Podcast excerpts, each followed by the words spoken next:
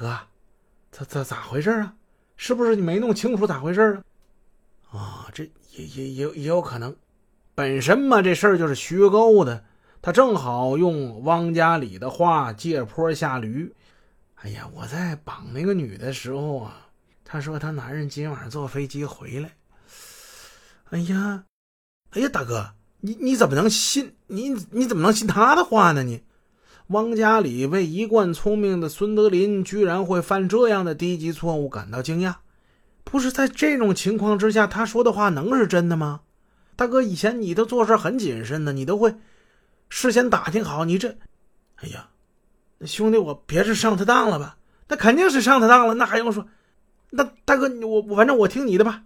这都已经都已经到这时候了，你你说咋办？哎呀妈呀，那还能咋办呢？我让女的可唬了了，撤呗。哎，孙德林故意失望的还叹了一口气。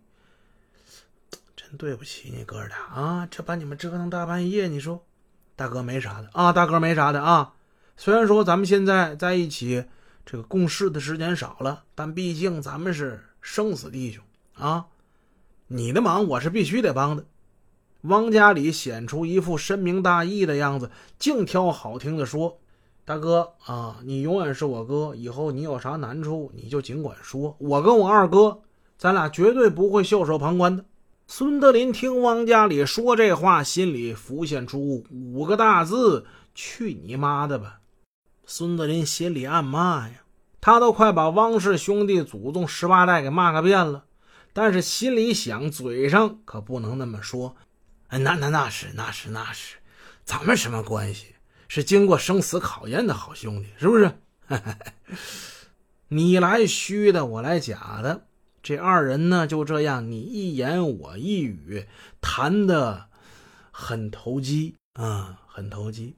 离开那个地方之后，后来这件事儿就撂下了，谁也没有再提起。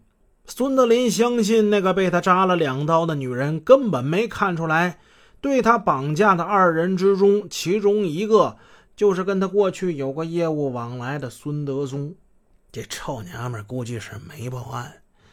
要是报案的话，警察早来了。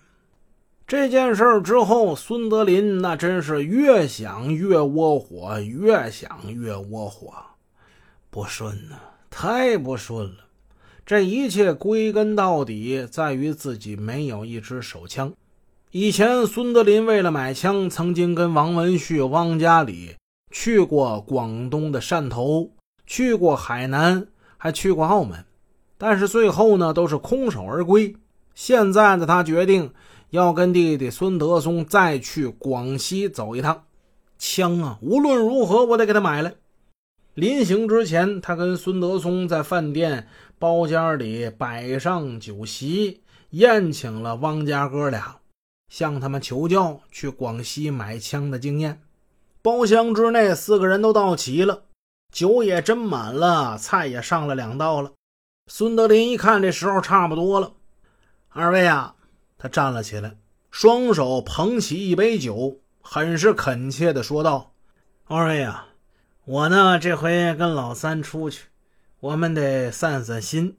嗯，如果有可能的话啊，想弄把真家伙，从广西那边给他捎回来几支。嗯，你们已经先前去过一次了，是吧？希望能给我们指点指点。”啊，我先敬二位一杯，算是感谢啊！说罢，他一口把那酒给干了。汪家人、汪家里、孙德松也都跟着干了一杯。来来来，这吃吃吃吃吃吃菜吃菜吃菜！孙德林举起筷子，显得特别的殷勤。汪家里暗想：分开这段时间，他们哥俩肯定干了大的了，不然的话。哪有钱摆这么一桌丰盛酒席呀？怎么还能出去去散心买枪呢？他们手里肯定还是趁还是有。对于孙德林、孙德松兄弟俩买枪，汪家哥俩这心情是很复杂的。从共同的命运跟利益考虑，他们希望孙氏兄弟能买到枪。